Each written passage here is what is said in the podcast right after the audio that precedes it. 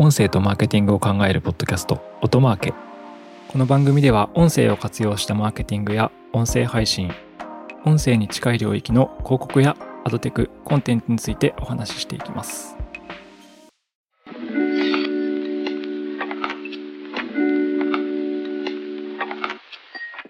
こんにちは音なるの八木大輔です。本日のゲストはトークングラフマーケティングを手掛ける寿司トップマーケティング代表の徳永大輔さんにゲストに来ていただいています。よろしくお願いします。どうもよろしくお願いします。徳永です。はい、お願いします。お願いします。はい、ちょっとですね、前振りなく、あの、スタートしたという感じなんですけど、今日のゲストはうん、寿司トップマーケティングさんで、どんなことをやってる会社さんかというと、まあ、簡単に言うと NFT の事業をやられているという感じですね。はい。でですね、まあ簡単にあの、すいません、寿司トップマーケティングさんが、えーどんなことをやられてるかっていうのを、はいはい教えていただいてよろしいでしょうか？はい。まずなんかまあ変な名前でやってるんですけれども、NFT を使った事業。で、体感 NFT を使ったスタートアップって今すごく増えているんですけれどもうん、そのうちの体感9割ぐらいがその NFT のブランドそれ自体であったりとか、はい。あるいはそれの取引所、マーケットプレイスみたいなプレイヤーが多いんですね。うんだからその中で僕らっていうのは NFT を簡単に配布するっていうはいポジショニングのスタートアップなんですね。なのでまあ、トークングラフマーケティングって言って僕ら言ってるんですけれども、はい NFT を配布することによる広告事業みたいなことを、うんまあ、やろうという会社ですと。はい。NFT を配布するソリューションをやられているっていう感じですね。そうですね。そうですね。え、私が最初にあの、トークングラフマーケティングを手掛けるっていうふうに話したので、うんトークングラフマーケティングって何っていう話もまた後ほどしていければと思います。もちろんです。はい。はい。そうですね。徳永さんは、はい、はい。すいません。今日の話はですね、なんとなくディープになりそうな話ええな気がしてて、で、あの、このエピソードの後半とかですね、一応あの、前後半で予定していて、後半に音声かける NFT みたいな話もしていければと思うんですけど、そうですね。はい。野中さんは僕は結構なんか、シンクロ率が高いなと思っていて、なんか、キャリアとか、結構ね、共通の話題とかいろいろそうですね、結構似ているというか、はい。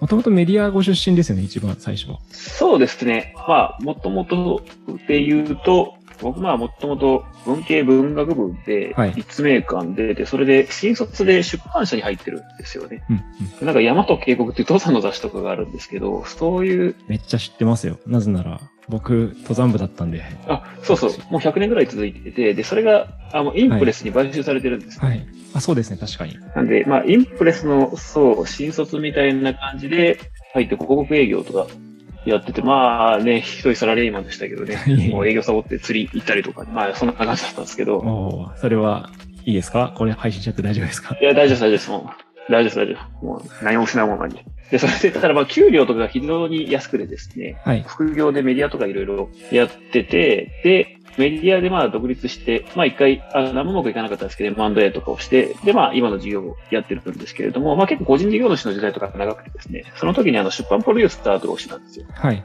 僕結構昔からアメリカの友達とかがビットコインとか割とはい早い時期に教えてくれていて、うん、うん。仮想通貨とか結構知ってたんですよね、最初から。なるほど。で、その時に出版社にいたんで、その途中で広告営業から一回辞めた後で、その別のインプレスの関連会社で出版プロデューサーみたいなことをしてたんですよ。はい。で、その時にプロデュースした本がなんか、リップルの衝撃っていうやつとかを作ってて、まあこれって実は、これ2017年、18年ぐらいで、はい。その日本で多分最初のアルトコインのビジネス書なんですよね。うん、うん。そこをまあやっていて、結構界隈の近くにはいたんですよね。で、まあそれで29ぐらいで起業して、メディアをやってたんですけれど、まあ、あの、いろいろ別のプロジェクトでなんかその知り合いのお寿司屋さんとかがいたんですよね。え友達がお寿司屋さんやっててー、、はい。そう、銀座渡りっていう、はい。コロナでその一気に伸びたお寿司の YouTube チャンネルみたいなのがあるんですけれども、まあそれを友達の渡辺っていうのがやってて、手伝ってて、はい、はい。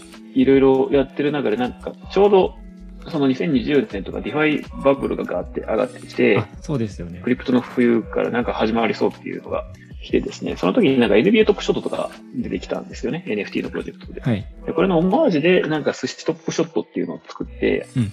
その時 DeFi の詳しい人って SushiSwap をみんなやっぱ使ってたんですよ。はい。その時の一番いい DeFi だったんで。うん、うん。で、 SushiSwap を持ってる、寿司コインを持ってることは、なんかそのかなり DeFi やってる仲間だよね、みたいなノリがあったんで、はい。実際にその寿司コインを使ってお寿司を食べるみたいな。はい。まあこういうのってあのビットコインピザデーとかにもちょっと通じるところあると思うんですけれども、はい。まあなんかリアルの寿司で、はい。はい。リアルの寿司を寿司コインで食べるみたいなイベントをやったと結構これが話題になってですね、海外でも話題、あの SushiSwap コミュニティでも話題になったりとか、なるほど。あとはもう Roham っていう、あのー NBA トップショットの会社、ラッパーラボか。はい。何でしたっけ？ちょっと忘れしたんですけど、あのカナダのすいません。全然僕は出てこないんですけど。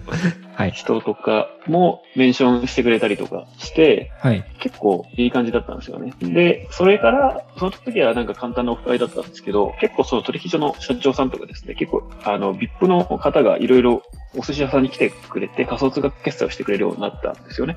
うん。うん。で、それで返礼品みたいな感じでなんかおまけつけれないかっていうところで、お寿司トップショットっていう NFT とかをプロデュースしてたんですよ。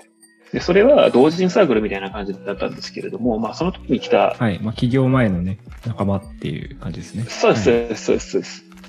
その時の人たちがかなりいい感じだったんですよね。はい。で僕も一回そのしょぼい夢をやった後だったんで、なんかまあいろいろ、はい。とはいえ自分でね、デッド調達して、あの BA 済ましてですね、一回そのちゃんとプラスでフィックスさせたっていうのは結構自信になってたんで、次もう一回起業したらなんか前よりうまくいくなっていう感じはしてたんですよ。はい。で、それでまあじゃあこのメンバーでちょっと NFT も今すごいブームなんでちょっと起業してみるかっていうところで始めたのがこの会社で、だからまあ寿司って名前に入ってるのは、あのやっぱストーリーをすごく物語ってるわけなんですよね。お寿司屋さんから始まりましたよ、この会社はっていう。はい。寿司屋さんから始まったから、寿司トップマーケティングというそ社名と。う、そう。で、寿司トップショットのトップをやってるっていうのは多分やっぱ日本から世界にみたいな。はい。あ、寿司ってやっぱ結構こうメタマースっていうかこう、はいサイバーパンクのアイコンだったりするんですよね。はい。そんな感じで、まあこんな名前にしてる感じですね。あ、寿司がですか？そうそうそうそうそう。あ、そうなんですか。うんえっ、とですね、友永さん、ありがとうございます。はいはい。多分今この時点でオトマーケリスナーの半分は置いてけぼりだと思って。すみません、ちょっとね、話しなくてね、大丈夫ですよ。はい。長いっていうか、今回はですね、なかなかディープな回になるという予想をしていて、はい。はい。徳永さん、だからメディア出身でうん、出版社に勤められた後に、ご自身で一つ目の起業をして、で、メディアを作って、それをなんか売却してるって感じですよね。そうです、そうです、そうです。で、起業としては2回目ですかね。個人事業とか入れたらもうちょっとあるかもしれないですけど、個人事業、そう、まあ、ちゃんとした企業は2回目ですね、これが。2回目ですね。うんで、その2回目の起業が、寿司トップマーケティングでお寿司屋さん初のそうです。やった実験プロテックプロジェクトから始まってるっていう感じですね。こんな感じでござはいいま。す。いや、僕もちょっと会話してるとですね、あの、わかんない単語が結構出てくるんで、はい、はい、はい、はい。はい。あのすいませんっていう感じなんですけど。すいません。何でも聞いていただければと。はい。そうで、そもそもですね、最近 NFT って、僕結構これはですね、徳永さんと話してて、はい、はい。勉強になった部分でもあるんですけど。NFT ってそもそも何でしたっけとか、NFT の本質って何でしたっけはい、みたはいい、はい、はい。なところとかを、まあ、少し話していければと思うんですけど、はい。もちろん。NFT って何ですかって聞いたらどう答えます？はい、あ、大丈夫ですよ。この話もね、1週間に100回ぐらいしてるんでね、あそう任せてください。ですね。はい。NFT ってまあ何かって一言で言うと、はい。うんまあシリアルナンバー入りのデータみたいなもんなんですよね。例えば僕が何かの PDF をありますと、手元に。はい。で、それを八木さんにコピーするじゃないですか。はい。で、それって、あの、僕の PDF を八木さんに上げているんですけど、これで複製じゃないですか。はい。まあ、譲渡じゃないですよね。いっぱい作れちゃいますよね。それもまあ。そう。で、どっちがそれオリジナル持ってるかとかっていうのなんか分かんなくなっちゃうんですよね。ずっと複製したもんなんで。本質的に同じもんなんで。うん。でただ、これを、その NFT って言ってブロックチェーンに刻むことで何が起きるかっていうと、はい。無限にロットは作れるんですよ。PDF の NFT を。うんうん。だから、一個一個にそのシリアルナンバーがついてるんですよね。はい。なんで、同じ内容の PDF で、僕はナンバー3を持ってます。で、そのナンバー3のナンバー4とかナンバー、あの、200ぐらいまで結構無限に作っていけるわけなんですけれども、そのナンバー3のシリアルナンバーの PDF の NFT っていうのは僕が八木さんにあげちゃうと僕のところになくなるわけなんですよね。うんうん。で、これで何ができるかっていうと、希少性っていう価値が本質的にデジタルには今までなかったんですよ。はい。なぜなら、コピーペーストできてしまうから。そうです。無限に複製できるから。ただ、なんで、そのデジタルに対して物理的なものっていうのが今まで希少性っていう価値を持ってたわけなんですよね。はい。ただ、このシリアルナンバーみたいな、その唯一性みたいなことが言えるようになったために、デジタルデータなんだけど、はい希少性っていうのをデータが持ち出したっていうのがはい。一つポイントですね。なるほど。でもう一個が、こっちがどっちかというと大事なんですけれども、デジタルデータの所有、はいデジタルオーナーシップっていうのがうん NFT によってできるようになりましたと。まあまあ、あの厳密にははい仮想図とかとかともそうなんですけど、まあなんか例えば、ウマ娘とか、例えばあるじゃないですか。はい。財布はあの人気 IP の。アプリですね。で、ウマ娘に100万、そう、100万課金しましたと。おしゃげのアプリに。はい。で、僕がその100万課金したんで、僕の100万課金したウマ娘ってまあ僕が持ってると思うじゃないですか。はい。だけど、サイバーエージェントが倒産しちゃうと、僕の馬娘なくなるわけじゃないですか。現状のウマ娘のアプリで考えるとってことですよね。現状のウェブの世界の話。そうです、そうです、そうです、そうです。はい。というかまあまあ、ソシャゲって全部その、いくら課金しても会社がなくなったりとか、サービス終了になったらなくなるじゃないですか。はい。でそれって、課金したものは、プラットフォーマーが実は持っているものを使ってるだけっていうことですね。そう。で、それって本質的にその所有とは言えなくて、僕らサイバーエージェントさんのサーバーからデータを借りてるだけなんですよ。はい。そのデータベースの中のデータを借りて自分のものと思い込んでるだけなんですよ。でも実はプラットフォーマーのデータベースからデータをレンタルしてるに過ぎないっていうのが実装なわけですよね。今のはい。やり方。現状の、はい、ウェブの世界でね。だけど、ウマ娘が NFT になったとしたら、サイバーエージェントさんのデータベースの中から、ウマ娘のデータっていうのは僕のウォレットの中に入っていくわけですよ。はい。NFT だったら。なんで、そのデータの保管場所みたいなのが変わるわけです。はい本。質的に。でそうなると、サイバーさんがなくなろうが、サービスがクローズされようが、僕のサイレンス図がずっと僕のウォレットの中にいるわけですよ。はい。っていうのが、これが新しくて、インターネットが始まって今30年ぐらいなんですけれども、うんうん。僕ら、そのインターネットの歴史の中で初めてデジタルデータの所有権、デジタルオーナーシップっていうのを手に入れたっていうことになるんですよね。はい。なので、データベースからデータを借りてるんじゃなくて、自分のウォレットの中に保管する、本当の意味でデジタルデータを個人が所有できるようになったっていうのが、この NFT の社会に与えるインパクトの一番大きいところです。はい。というのが、まあまあ、ほうん。なるほど。なんかあの、所有のインターネットみたいな感じですね。はい。すいません、話しないわけ。はい。うんうん。さっきのうん、A、ナンバリングの話、例えば1からはいナンバリングして100枚配布するときに1から100までこう振り分けられますみたいな話で、うん徳永さんと話してて思ったというか、なるほどなって僕が思ったのは、結局それってのは会員証であるみたいな話。はいはいはいはいはい。で、何かっていうと、つまり NFT って最近僕の見る限りだと、うん。いかにこう転売して売れたかみたいな、うんうんうん。投資物感の話ばっかりで、はいはい。まあなんか、それは楽しいのかとか、そこに愛があるのかとか結構思っちゃってたんですけど、うんうんうんうん。会員証であるって考え方は結構ユニークだなとか思っていて。そうですね。僕ら、昨日ちょうど創業8ヶ月目になったんですけど、はい。今もう2回日経新聞に載っけてもらってるんですよ。はいはい。で、最近一番新しく書いてもらった記事のタイトルがなかなか良くてですね、はいあの NFT 陶器から実用へっていうタイトルでやってもらってるんですけれども、おおなるほど。めっちゃいいタイトルですね、それ。まあ今までそう、NFT って結構その陶器的になんか子供がなんか絵描いたら10億円で売れたんだよみたいな。うんうん。俺もやろうみたいな。そういうのが結構今まではい。あの、で、儲かったところがすごくクローズアップされるんで、みんな NFT イコール儲かったものみたいな感じで、うん。市場が、バブルが起きてたわけなんですけれども、まあ、はい。結構その仮想通貨の下げ相場とかですね、金利が上がったりとかして、うん。まあそういうのもどんどんどんどんそのバブルはしぼんできていて、はい。で、まあ本質的じゃないわけですよね、やっぱ NFT を。高値で売るっていうのは、なぜなら、高値で売る NFT って基本的にロードマップがセットなんですよ、本来は。これをなんかいっぱい売って、で何をするのみたいな、そのお金で何をするみたいなのが本来セットだったんですけど、それのなんか儲かったっていう事実だけが切り取られてですね、売るのが目的になっちゃった。そうそうそう、やっちゃったんですよね。でただ、これって結構 NFT ってなんかプリミティブな技術なんですよね。デジタルデータの所有なんで、はい。なんでしょうかね、いけなんか変な話するようなんですけど、文化人類学とかとすごく似てるんですよね。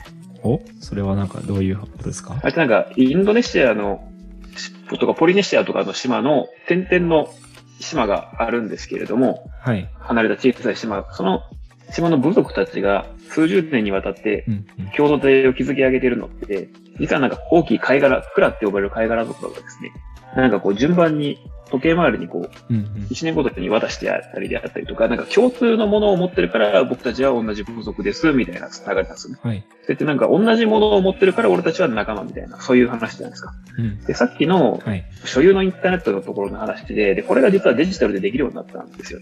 うんうん。なんで、その同じ NFT を持ってるから仲間っていう、結構その文化人類学的な価値っていうんですかね。はい。なんかそういう、こう、プリミティブな価値がネットとデジタルでできるようになったっていうのが面白くて、うんなんで、例えば僕ら、この前3月にバーチャル YouTuber の、あの、ライオットミュージックっていうところさんのはい。ライブとかで NFT の配布を音声でやらせてもらったんですけれども、はい。その時に音声で、そのライブに参加した人たちは、その記念 NFT を受け取れるわけですね。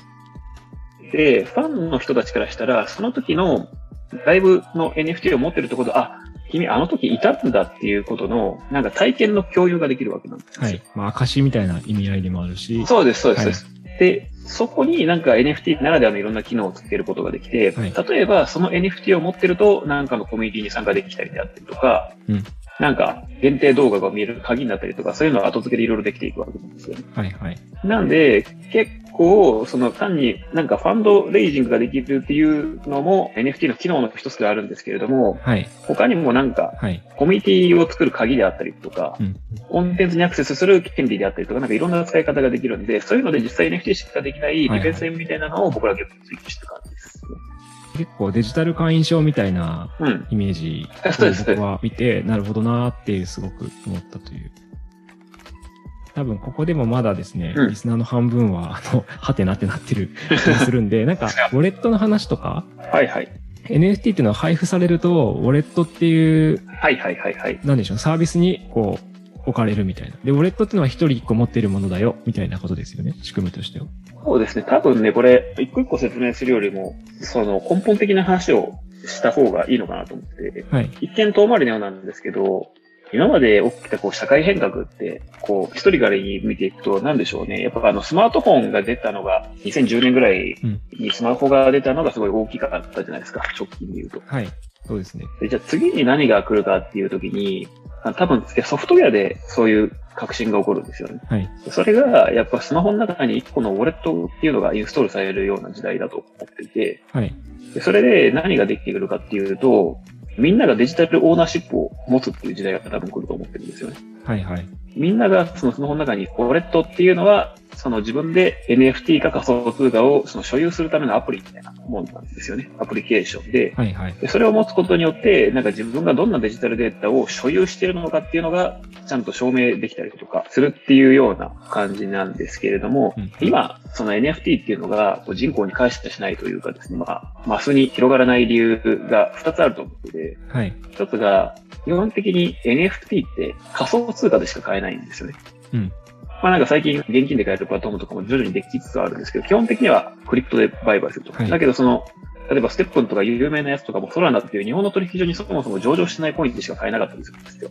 はい。はい。なんで、まあ、あの普通の人に買うの難しいよね、というのが一つ。で二つ目が、ウォレットっていうのを持ってないとそもそもそれ保管できないよねっていうところなんですよね。はい。で、なんで、この二つのペインがあるんですけれども、例えばそういうのをあの僕らの手前味噌なんですけど、プロダクトは結構解消してるわけなんですよね。うん。うん。あの、QR コードとか IC カード、音声とかで僕ら、あの仮想通貨なくても NFT を簡単に無料で配れるっていうソリューションと、あとはまあ、スマートフォンしか持ってない人に対しても、そのウォレットをそのインスタントに作れるみたいなソリューションを用意してるんですよ。ウェブブラウザでですね。そうです、そうです。そうですで、はいいけてるところが一切アプリを介入させないんですよね。普通、これまでの NFT はうん、アプリを持ってないと受け取れなかったりしたのと、そもそも買うのに仮想通貨が必要だったっていうまあのが課題だったけど、そうです、そうです。それをまあ、受け取り方とか送り方っていうのが、寿司トップさん、マーケティングさんのソリューションでスマホさえあれば誰でも手に入れるようにできたっていうようなのが大きいですね。提供されていると。そうです。はいそうです。受け取るのもアプリじゃなくてブラウザでいけるって感じですね。そうです。URL さえ持ってればっていう感じ。あの、ブラウザさえあれば誰でもいけるっていう感じですね。で、なぜならそこはこだわりがあって、やっぱその、プラットフォーマーの囲い込みっていうのに対するアンチテーゼみたいなのが Web3 っていうカルチャーである中で、はい。まあ僕らがアプリとかで囲い込んでいくっていうのはなんか違うでしょうっていうところで、そこは結構こだわってたりするんですよね。うんうん。難しい言葉を作ると外部のネットワーク性って言ったりするんですけれども、はい例えば NFT とかってプラットフォームを超えた拡張性があるっていうところがなんかいいところだったりするんですよ。はい。なので、さっきの馬娘の例だと、馬娘が NFT になってると、例えば、馬娘当然ですけど、今サイバーエージェントのアプリの中でしか生息してないじゃないですか。はい。本質的にはそうですね。そう。データとしてあるのはサイバーエージェントのサーバーであると。そうです。でもこれが NFT だったら、例えば、メタバースのなんかディセントランドとか、サンドボックスとかそういうところに持ってこれるわけなんですよね。はい。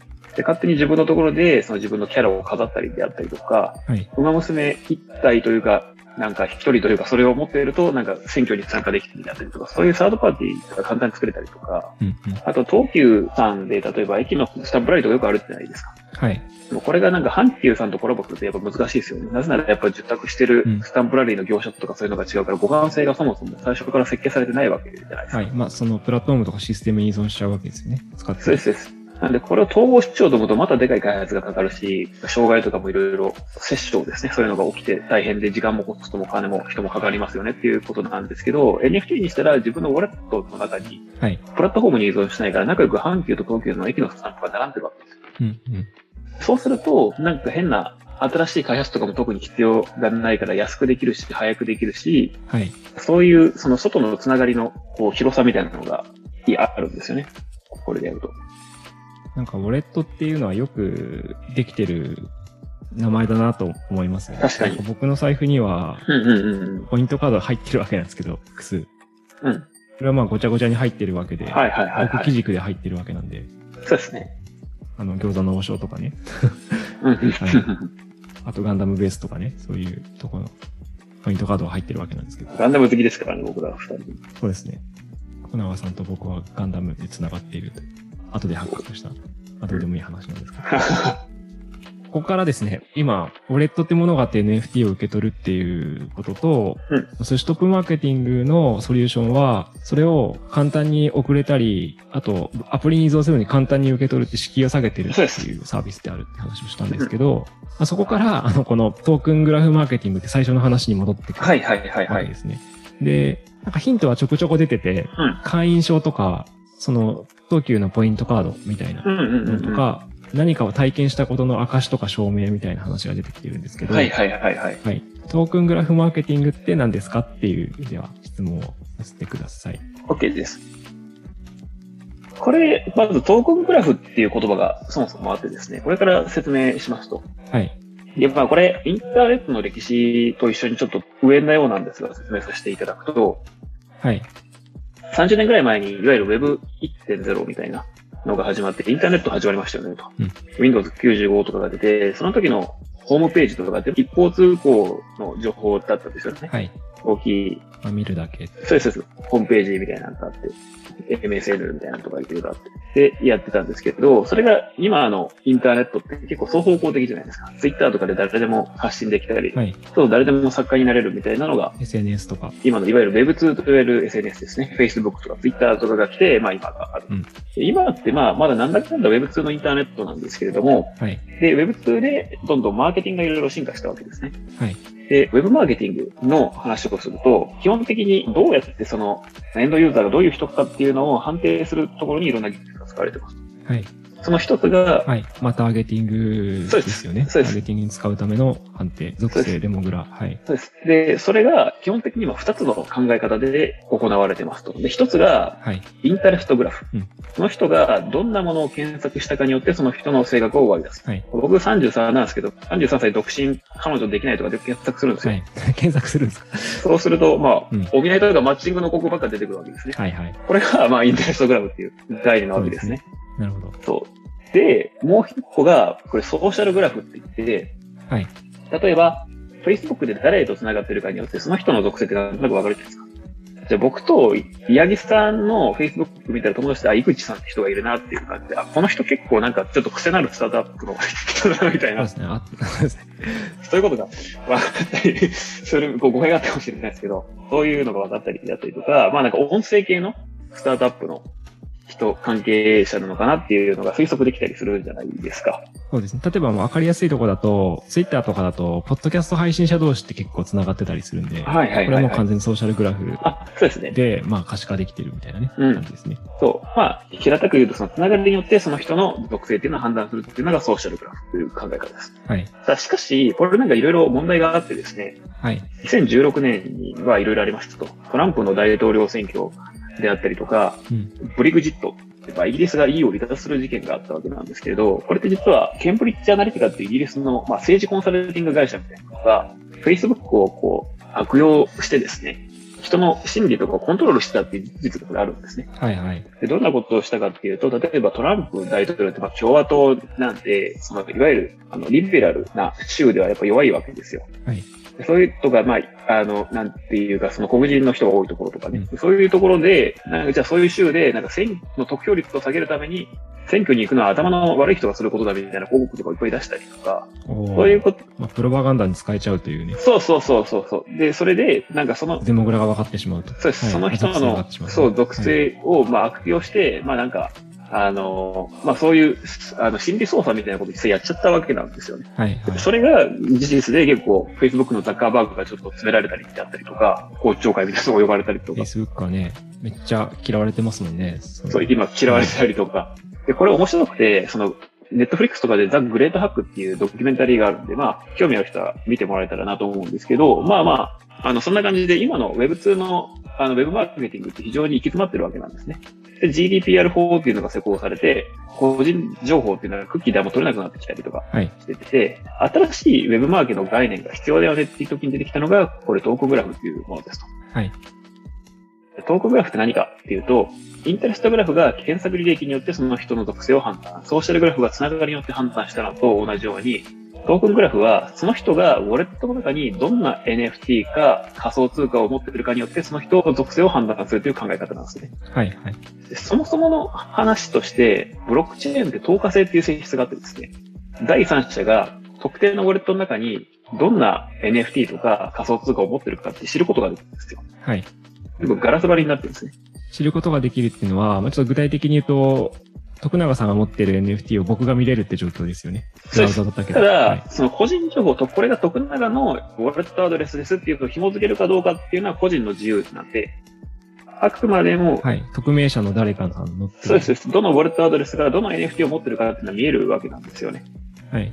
ただ、そうなると、例えばですね、こう、なんかの人のウォレットアドレスを見たときに、VR の NFT をいっぱい持ってるということが分かると、多分この人家にヘッドマウントディスプレイあるよね、みたいなことが分かったりするわけですよ。はいはい。なので、じゃあ、今度僕が、えっと NFT のゲームみたいなやつで VR 系のものを出そうとしたときに、そういうのを持ってる人に対して一方的に NFT を送ることができるんですね。はい。なんかその相性が良さそうなものを持ってる人に対して別のものを配布するっていうのがトークングラフマーケティングって僕らが提唱している新しい所有のインターネットのマーケティングなんですね。はい。そう。まあなんかちょっと大きい話をすると、Google が検索っていう文化を作りましたと。はい。Facebook、Twitter がつながりっていう文化を作りました。はい。で、昨今話題になっている Web3 っていうのはデジタルデータの所有の文化を作るわけなんですね。でそれに対するマーケっていうのを作っていきたいと。検索の文化のマーケで Google が世界を取って、はい。つながりの文化のあのマーケで Facebook が、 GAFA の一角になって、じゃあ Web3 の所有の文化っていうところで、まあ僕らマーケティングを仕掛けていきたいっていうような。なんで、まあ会社の名に、まあマーケティングって入ってるわけですよね。いくつか質問してもいいですか？はい、どうぞどうぞ。トークングラフマーケティングって、御社の造語なんですか？はい、そうです。これは僕が勝手に作ってました。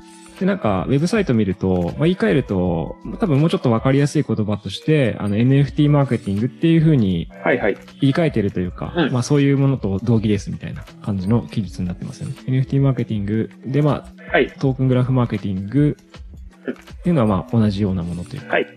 そうですね。どういう感じなんですけど、まあやっぱ言葉を作るって大事で、まあなんかこれ重い話なんで、ちょっと次に行きましょうか。あのなんかもう、なんか質問あれば今のうちに。いや、でもそれ分かりますよ、分かりますよ。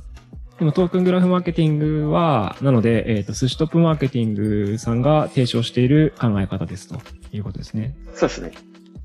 で、あの、私たち、オトナルは音声広告の会社なんですけど、まあ、要はその Web2 の。アドテクによって支えられている会社なんですよ。うんうんうん。ポッドキャストはポンコツなんでね、あの、データ、アドテク全然使えないんですけど、実は。あの、音声アプリとかだと、うんやっぱ広告識別詞って言われる IDFA とか。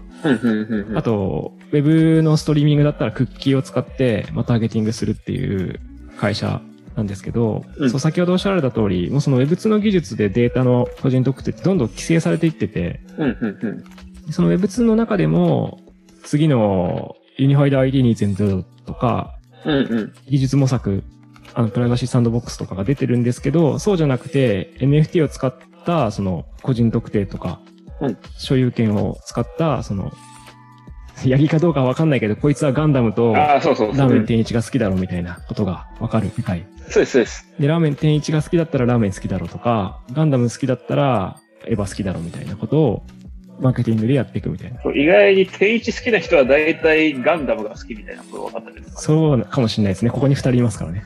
そうそうそう。N 数2。間違いない。なるほど。とかね。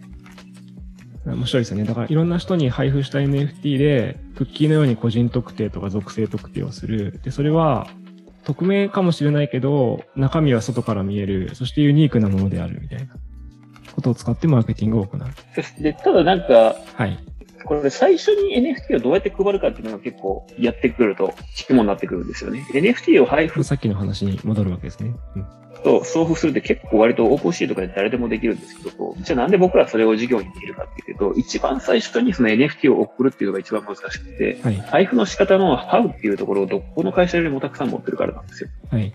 例えば IC カードで NFT を送るソリューションとか NFT 名刺っていうのが今結構無料モニターが今700人とかですね。うんうん。結構まあ皆さん使ってくれてるんですけれども、まあそれは IC カードをスマホにタッチすると名刺の NFT を無限に発行できるっていうはい。サービスだったりするんですよね。例えばなんですけど、徳永の NFT 名刺を、あ、ごめんなさい、それか、その前にそのいろんな配布の仕方があって、うんうん。その IC カードでも配れるし、QR コードでも配れるし、まあ音声で NFT を配るっていう特殊な技術を持ってますし、はい。まあ、あとは最近あの、印刷物に1個だけの QR コードを、うん1個の QR コードに1個の NFT を封印するみたいな技術もあるんで、はい。これでなんか、今、マクドナルドでシャアと、あの、マックがコラボしてますけど、ハンバーガーの蓋をパクポッと開けると、シャア専用ザグの NFT が1個だけ発行されたりとか、はいはい。まあ、たまにズゴックが出たりとか、そういうことができるわけですね。うん。そういうなんかいろんな配布の仕方を持っているっていうところで、なんか僕ら、あの、事業をやろうとしてるわけなんですね。はい。それがソリューション。はい、そうです、そうです。サイト見るといろんな配布方法がありますよね。です。そう。で、でですね、僕あの、徳永さんは、うん。あるなんとかメタバースっていうことをやってる、ちょっと頭のネジの外れた起業家の方から紹介していただいたんですけど、でもね、あのええ、最近なんかオートマーケに出てた気もしますが、はい、オーディオメタバースじゃん。存じ上げててですね、はいはい。ストップマーケティングさんのことは。です。なんでかっていうと、そう、音声透かしを使って、うん。音に乗せて NFT をこう、配れるっていう、うん。非常にユニークなソリューションを出されてたので、すごい面白い会社がいるなっていうのを思ってたっていう感じですね。はい。はい。ありがとうございます。そうなんですよね。音声で NFT を配る技術って本当に、えっ、と、うちしか世界でできなくてですね。はいこれはあの、僕らだけじゃなくて、エビクサーっていう去年プロマーケットに上場した、あの、会社との合弁事業だったりするんですけれども、はい。音声透かしの会社さんそうですそうです特許を持ってる。これって何かっていうと、すごい会社で、ヒカチョウ音っていう犬とか猫にしか聞こえないような音声の中に、こう、暗号データを入れることができるんですね。うん例えば、徳永みたいな。はい。でそれを、あの、録音した音源、例えばこの、ポッドキャストのラジオとかっていうのを撮ってから MP3 でダウンロードするじゃないですか。はい。それの上に、このヒカチョウの透明な音のフィルターみたいなのを重ねて、それで加工するんですね。うんうん。でそれを YouTube とかポッドキャストで出して、それを僕らのブラウザで、あの、シャザムみたいな感じで、こう、ブラウザに音を聞かせるんです。はい。シャザムってね、昔アプリがありましたよね。音を聞かせる。はい。あの、サウンドハウンドとかシャザムみたいなやつう。ん。で、それで、聞かせたときに、そのヒカチョウ音で徳永っていう暗号をゲットすると、それがトリガーになって NFT が送られるって仕組みなんですよ。はい。で、これによって、うんうん。ポッドキャストとか YouTube とか、あるいはリアルのところで、はい音声を媒介にして、えーデータ強く配れるということができると。できるんですね。すね。ありがとうございます。うんでですね、この話は またまたはいとても面白い話なので、まあ、後半でお話ししようと。思っていますが、えっ、と、一応ですね、このエピソードにも音声透かしを使って NFT が配布されていますという形にしていますので、ぜひ試しに聞いてみてください。使い方は、あの、このポッドキャストの説明欄に記載してますので、そこから見てみてくださいということで、後半に続きたいと思います。ぜひぜひ。はい。ちなみに前後半なんですけどね、うんうん。音マーケで、まあ、結構メディアの方とかも聞いてるので、まあ、ラジオ局の方とかももし、あれなんですけど、おなんかね、寿司トップマーケティングさんと、おなんかできることがあれば、ぜひ問い合わせをしてみたらどうでしょうかあーぜひお願いしますと。いうところで、えー前半はここら辺でしておきます。だいぶ、音マーケ史上最強にディープな回だったような気もしますが、はい、後半に続き。ます。すいません。